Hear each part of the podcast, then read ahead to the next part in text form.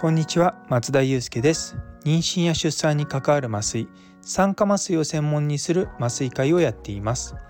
麻酔科医の思考回路では診療や研究そして学会活動などを通じて学んだり考えたりしたことを発信していきます。さて今日の本題に入る前に昨日の放送であのお話ししていた日勤はどうだったかというところをお話ししたいと思います。結構疲れました。いやあの仕事もさることながら実は今日あの、まあ、新年一発目だったので普段まあ車で行ったり電車で行ったりとかするんですけども私結構あの病院と家が遠くてですね車だと1時間ちょっとで電車と2時間ぐらいかかる電車とかでバスやると2時間ぐらいかかるんですね。でもまあ今日余裕があるから朝なぜか知らないんですけど5時ぐらいに目が覚めてまあなかなか寝つけないから、まあ、ちょっと早めに出ようと思って一応交代の時間が9時だったのでまあ6時半過ぎぐらいかなに出てあのゆっくり行ったら行ってたらですねなんとあの私川越の駅からバスで行くんですけども川越駅のバス停に着いたらバスが1時間に1本しかないとその病院に行くのが。でしかも周りにタクシーがないと。でちょっとですねあの Go タク Go タクシーのアプリを入れてるのもすっかり忘れててあこれダメだなと思ってで調べると病院までが歩いて1時間ぐらいなんですよ。もうちょっとこれも全然間に合わんと思いながらもまあもしかしたらあのワンチャン歩いていったら前のバスに追いつけるかもと思ってですねあのちょっとショートカットしながら歩いていったんですけどまあ全然無理でまあ、結局ですね途中であそうそうそう GO タクシー入ってたんだっていうのを思い出して GO タクシーを呼んで、えー、行きました。そうそれがですねあのまああの当直自体は間に合ったんですけどもそんなかんなかったでで結構病院に行った段階であの結構歩いて行ったもんだからすごい疲れました。で日中は緊急手術が2件とりあえずあってで夕方にに、えー、引き継ぎをしてでその時にもう一件あるよっていう形だったんですけれどもまあまあうちの病院にしては、まあ、比較的よくあるパターンでした。あの結構外傷の方が2人ほどかないらっしゃってただあの結構救急の患者さんって1回手術して終わりじゃないんですよなので何回も何回も手術するものなので結構その辺りはですねまあ、我々の方も慣れてはいるし患者さん自身も慣れてたりとかすることもあるのでまあまあそんな感じで日中を過ごしました。というところでですねあの今日の本題に入ろうと思うんですがちょっとですねふとあの放送を見てたら昨年の2022年の振り返りを全くしてなかったってことを思い出して まあ今更新年明けてから去年の振り返りをするのもどうかなと思ったんですけどまあちょっとあのお付き合い願えればと思います。えっ、ー、と去年はまあ学会がちらほらと始まってきたのもあって結構忙しく過ごしてたんですよね。発表自体が多分ですね冬にもあったし全部まとめると56回あったと思うんですよね。で結構大変だったのが1つの学会で2つ発表するっていうのが2回あったんですけれどもいや本当息切れしちゃうんですよ。いやーなんか一つ一つだったら全然大丈夫なんですけどもいやそういうふうに思いながらですねふと今今度の3月の学会も2つあったんだってのを今思い出してちょっとげんなりしちゃいました。そうだ。2月に1つ前半にあって3月も前半に1つあって後半に2つあってでしそう。でもともと4月に予定の公演去年の段階で頼まれてたんですけどもあれ全然連絡来ないなと思って。でそれをこの前の年末に問い合わせたところ「あすいませんなんかいろいろと手違いでなくなりました」って言われて本当に申し訳ありませんって言われたんですけど私的にはすごくまあラッキーだなと思っていました。で去年はだから学会の本当発表が何個もあったのに加えてあの若い先生の発表の指導とかもしてるので結構それが疲れましたね。疲れたって言い方変ですけどなので学会シーズンになるとすごくわーって忙しくなって終わると次の学会の準備みたいな感じでした。で論文の方はあの自分でしっ自分がファーストで書いたのは1つか2つなんですけどもあの後輩の指導とかあと他の先生と一緒に共同でやった研究とか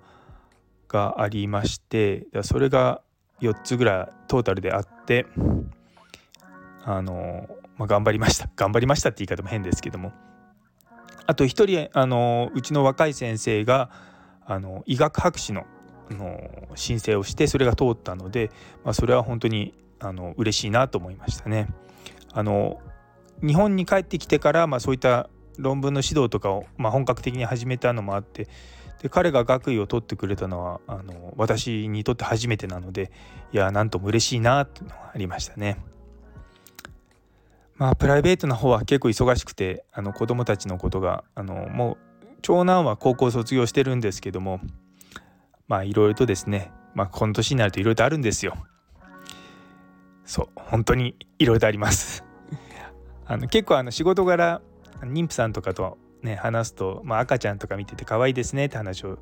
よくするんですけどもうちの子供たちはまあそういった年ではないのでいわゆるその手がかかるっていうよりも気がかかるっていうような感じなあの子育てになってきていやもう本当にまあ今ね体力的なものなんかなんかこう毎日毎日その子供の保育園の送り迎えとか私も手伝ったりとか手伝ったりって言うと怒られちゃいますけどあのやってましたけどもやっぱそういった肉体的なものから今は別にご飯も自分で食べてくれるし言えばご飯も作ってくれるしねほっといても大丈夫なんですけどもいや将来大丈夫かなとかそういった面で気疲れするようなあの精神的な子育てがですねまだずっと続いております。あのこの放送を聞いてて、あの、子供お子さんがまだ小さかったりとかされる方は想像できないかもしれないですけどいや結構子供が年を重ねてあの大きくなってくると大きくなってくるなりの子育ての辛さがあります。あとは家内が仕事を始め再開したのでまあの家のことを結構自分自身であの子供の面倒も含めてやらなきゃいけないことが増えてきていやーなかなか大変でしたね そこは。今ちょうど年末で家内が仕事休みなのもあるし私もあの今日以外は休みなので、まあ、少し落ち着いてられるなとは思いながらも、まあ、去年は本当に忙しかったですね。今年はどうなんだろうあとは結構まあツイッターのとこツイッターとかそういった SNS の活動を私自身というよりも学会の方の SNS をやっていてで途中までうまくや頑張ってやってたんですけれどもやはりですねそのそれだけをやってるわけじゃないのでいろんなものを片手間にという言い方変ですが、まあ、チームを組んでやってはいるんですけれどもなかなかそこの人たちも最初の盛り上がりはすごく良かったんですけれどもそう最初立ち上がったのは一昨年なんですけれども去年はやっぱりちょっと自分の中ではうーん不完全燃焼って感じだったんで今年はもう少しその学会の方の広報活動に力を入れたいなと思っております。あとはまああの論文とはまた別に依頼の原稿とか教科書とかのに関しては毎年コンスタントに書いているんですけども数えめんどくさくてって言い方変ですけども数えてはいないんですけれどもとりあえず来たらですねすぐ原稿書くんですけどね。で物を書くスピードだけは速いししかも頭の中にある程度こうパーッとまとめて書くのはもうかれこれ10年ぐらいやってるので特に専門領域だと、まあ、この仕事が来たらこういうこと書こうとかいつも思ってるのであの来たらですね大体1週間以内ぐらいに原稿を書いてすぐ戻しちゃうんですよ。で下手するとあの返事を書くとあの原稿ってこの原稿書いてくれますかって言って依頼が来てで「はい」とか「いいえ」とか、まあ、それをメールで返信したりするんですけどもその返信のメールにもう原稿をつけて返すとかそういったことはよくやっています。そうなので逆に言うとそれが構成でくるとあれこれ何を自分は書いてたんだろうとか思ったりとかすることもあって。結構そこら辺がうん。次から次へと仕事が降ってくるんですよ。なんで僕なのか分かんないんですけど。いや別に僕以外書く人たくさんいるじゃんと思うんですが。うーんなんででしょうね。なんででしょうねって言われても分かんないかもしれないけど。いや別に無痛分娩のことなんでいやそうあんま無痛分娩のことは僕は書かないんですよねまああのあまり大きな声では言いませんけども確かに無痛分娩の依頼を受けたことがないな。うん、いやめちゃめちゃやってるんですけどねあのやってきたし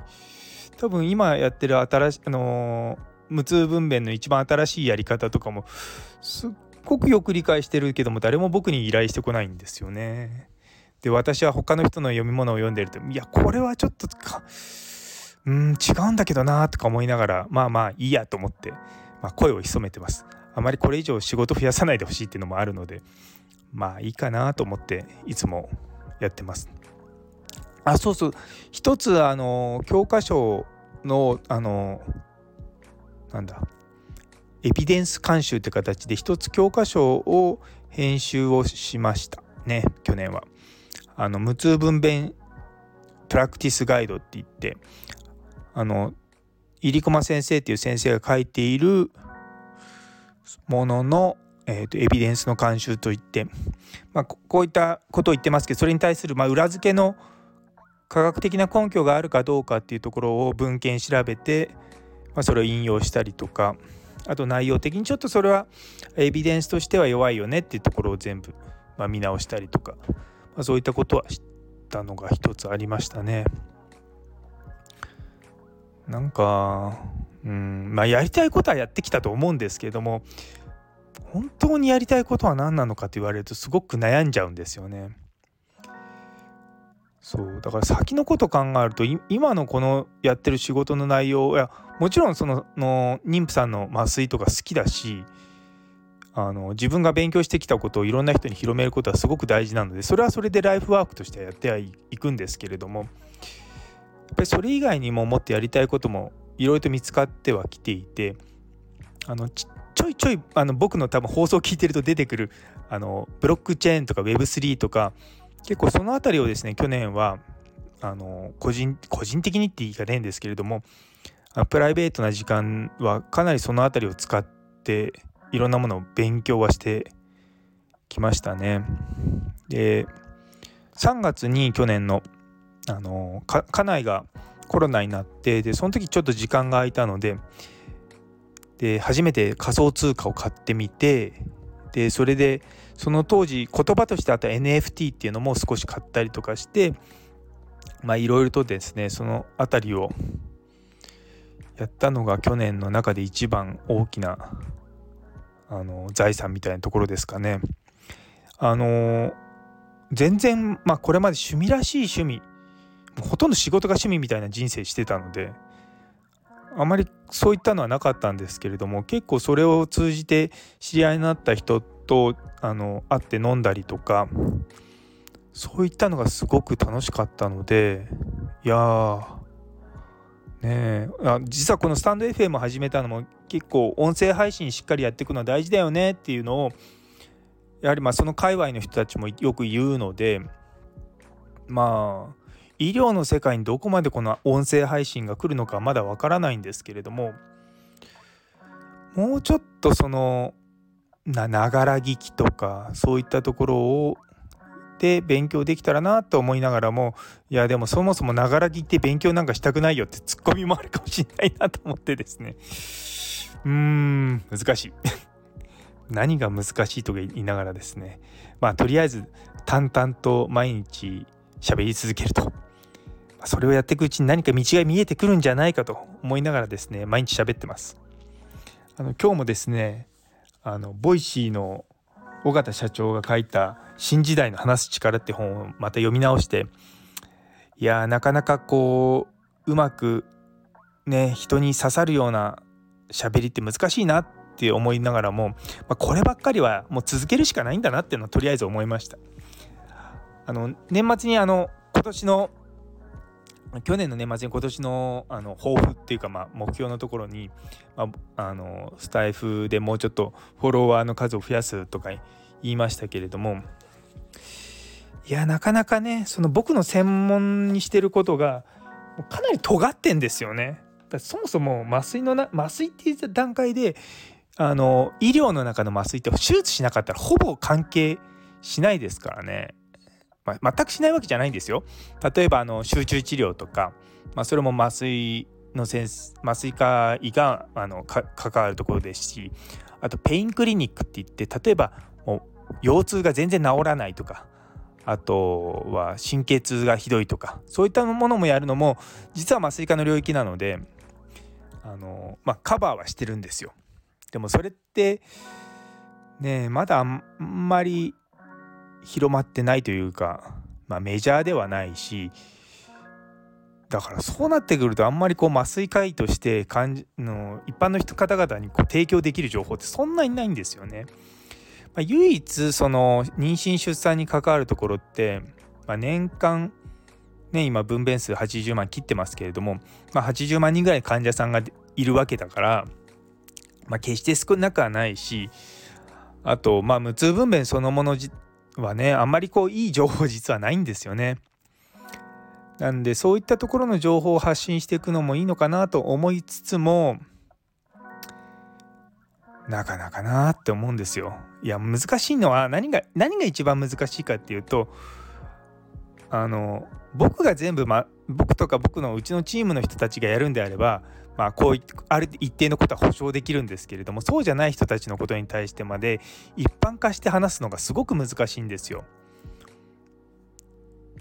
で一言に無痛分娩って言っても実は、まあ、いろんなやり方があるんですね。で今でも僕からすると20年ぐらい20年以上前のやり方をやってる施設もあるし最新のやり方をやってるとこもあるし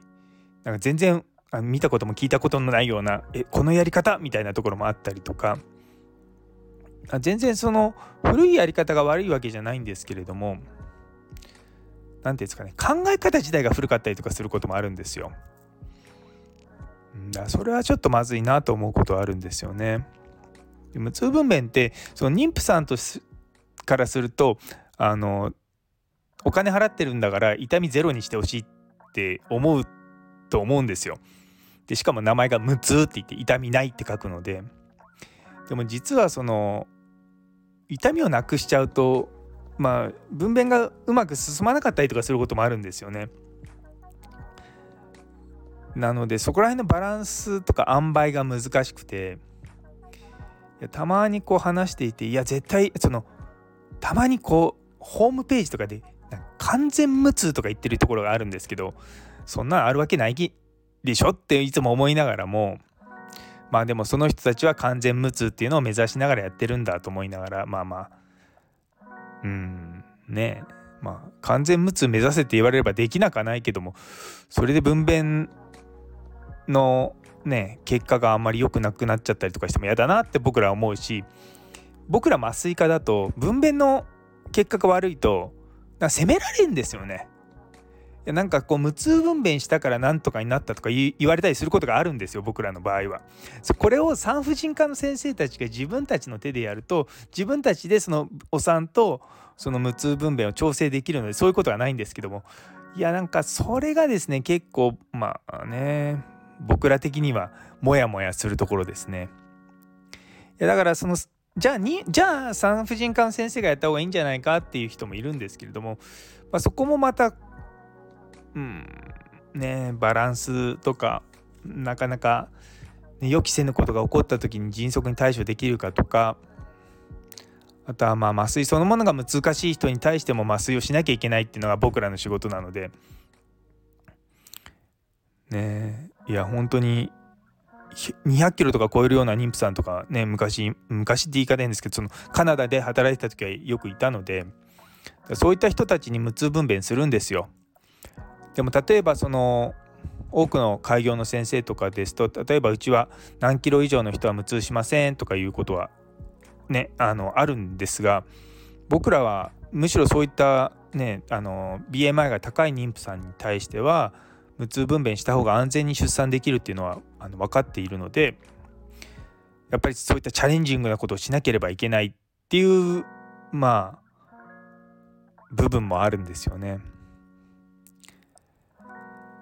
ねいやほんとその辺りはですねモヤモヤするなって思います。あのー、まあ基本的にですね無痛分娩の話また話そう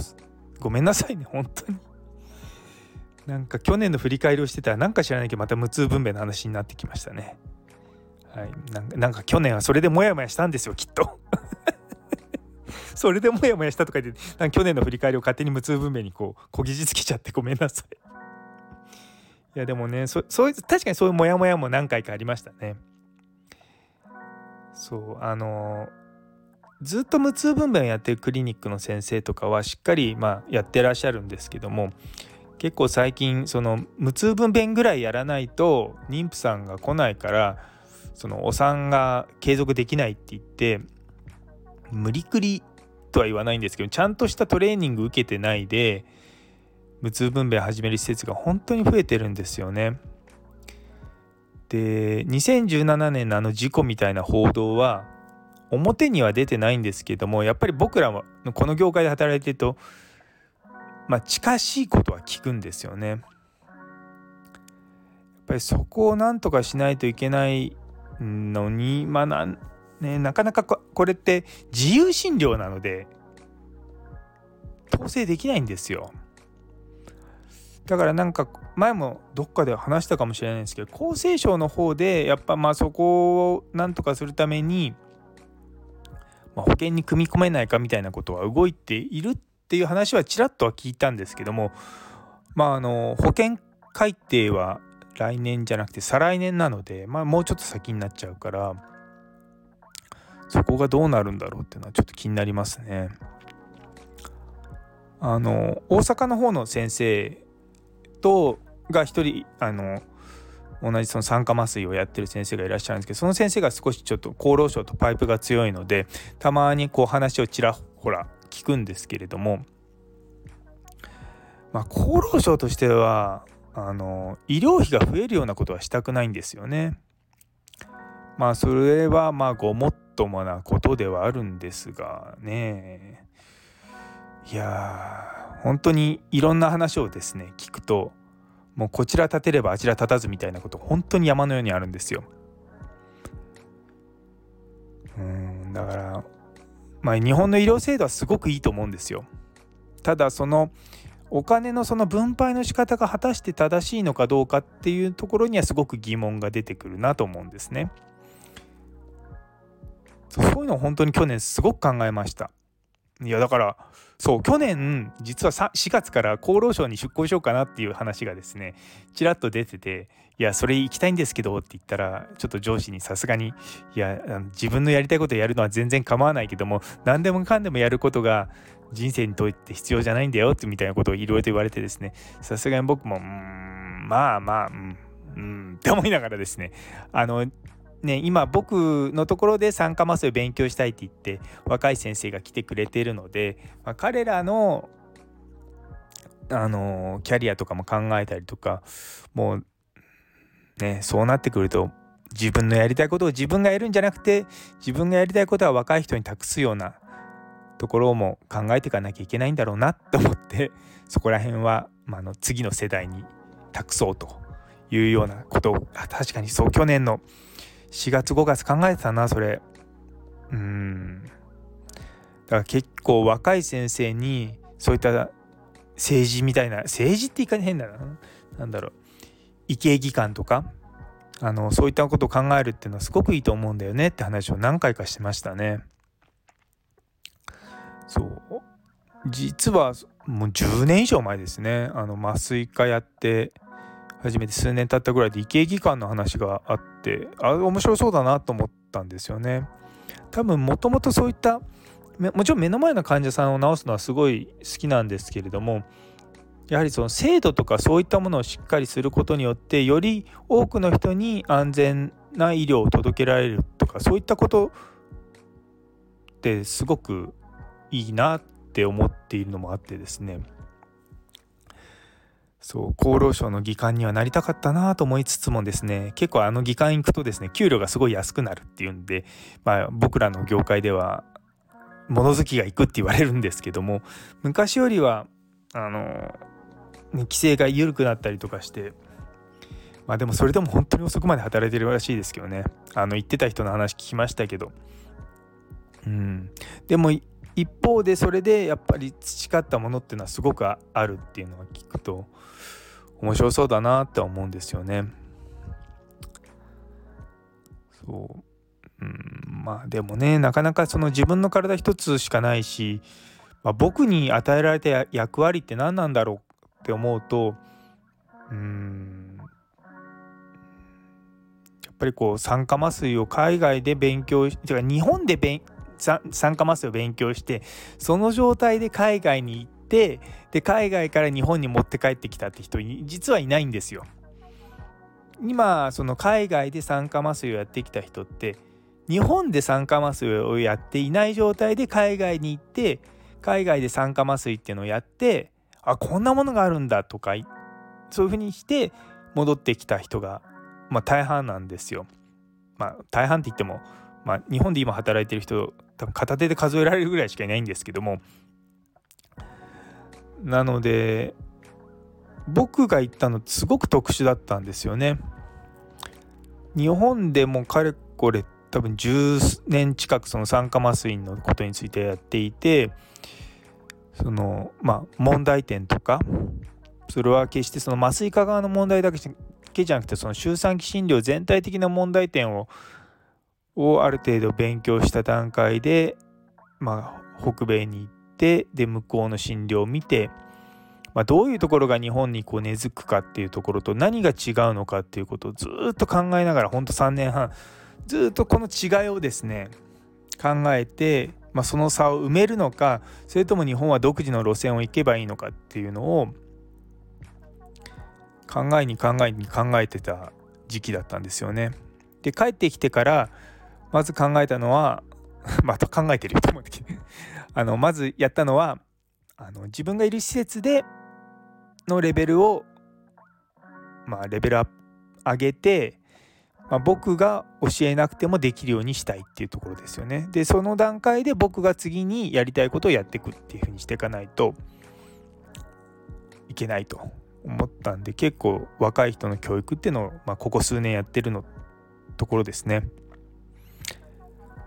あとはねもう研究のこととかもねその研究力とかねたまに言いますけれどもいや研究力弱いんですよ日本全体的に。いやーなんかもう弱いとまずそもそも金を出そうとしないんですよね病院側も。いやカナダとか本当もうパラダイスみたいな感じでしたよそのリサーチをすごいサポートしてくれる人がいてあのだから本当一つの書類とか整えるにしてもすごい楽だったなとか思って。いやねそうそうそう。かそうそう思い出した思い出した。ごめんなさいね。思い出したばっかりです。去年のね、ま、終わりぐらいにはですねその僕が研修してた病院の酸化麻酔の、ま、トップの先生が引退するって言ってその次の人を探してるって話になってじゃあそこに応募しようかなって話をですね家内としたらあんたまたカナダに行くんだったら私は離婚するって言われてですねシュンとしたのも覚えてます。そう。いろいろね あのいろいろ皆さん皆さんって言い方変ですけど、まあ、学会とかで活動してるとなんかうまくいってる部分しか見えてこないと思うんですけど相当いろいろへこんだりとかうまくいかないなと思ってるようなことばっかりなんですよね。そう、えー、いや最近ツイッターもなかなかうん。僕は共感力が足りないんじゃないかとか思ってですね。人に共感する心を持ち合わせていないのかと思って、ね、悩んだりとか。うん。ツイッターにしろ何にしろこう情報をずっと発信し続ける中でやっぱり一番しっくり自分の中で来るのが音声配信でもうほっとけばいくらでも話しますからね僕。僕とか言って。本当に喋っててもね、まあ、あそのごめんなさいね。皆さんのね大切な時間をあの食いつぶさないように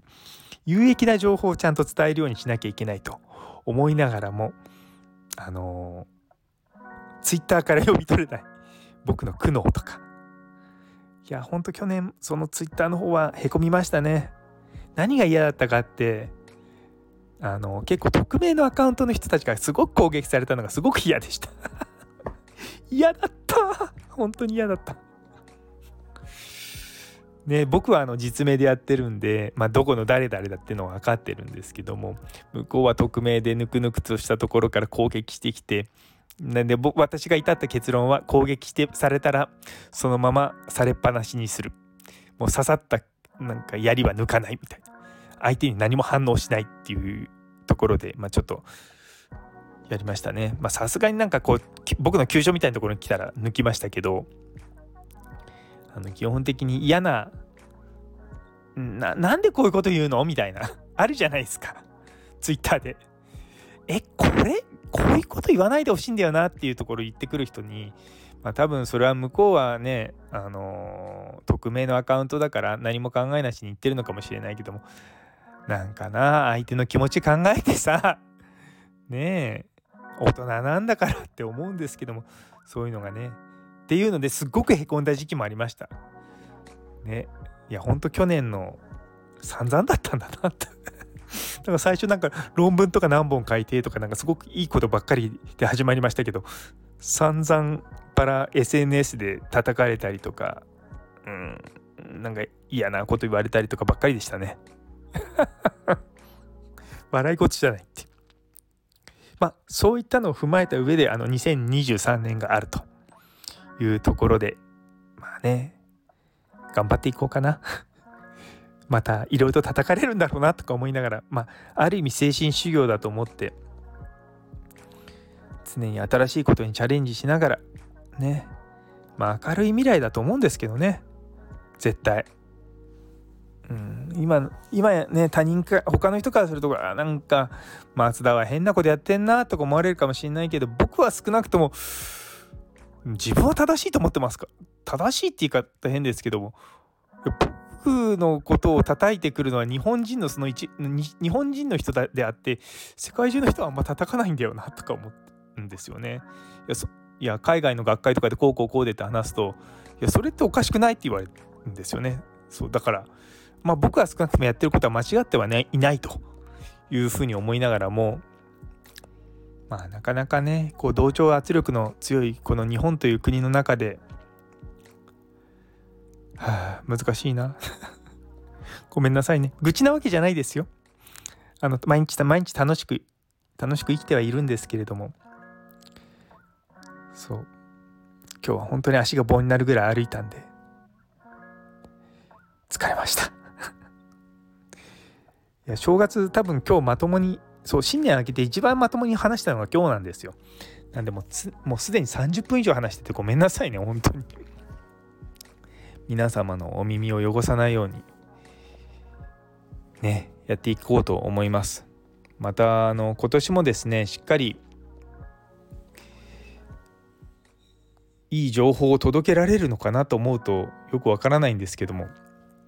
やっぱりレターとかで質問を受けた方がいいのかな？多分皆さんからの質問に答えてほし答えるっていうのが多分僕的には一番いいのかもしれないと思うんですよね。いやなので是非あのレターで質問いただければと思います。最後まであの聞いてくださって本当にありがとうございます。もう本当35分とかいやこんなどこの誰とも知らないね松田祐介という変な麻酔科医の話をですね30分以上聞いてくださってありがとうございます。ね、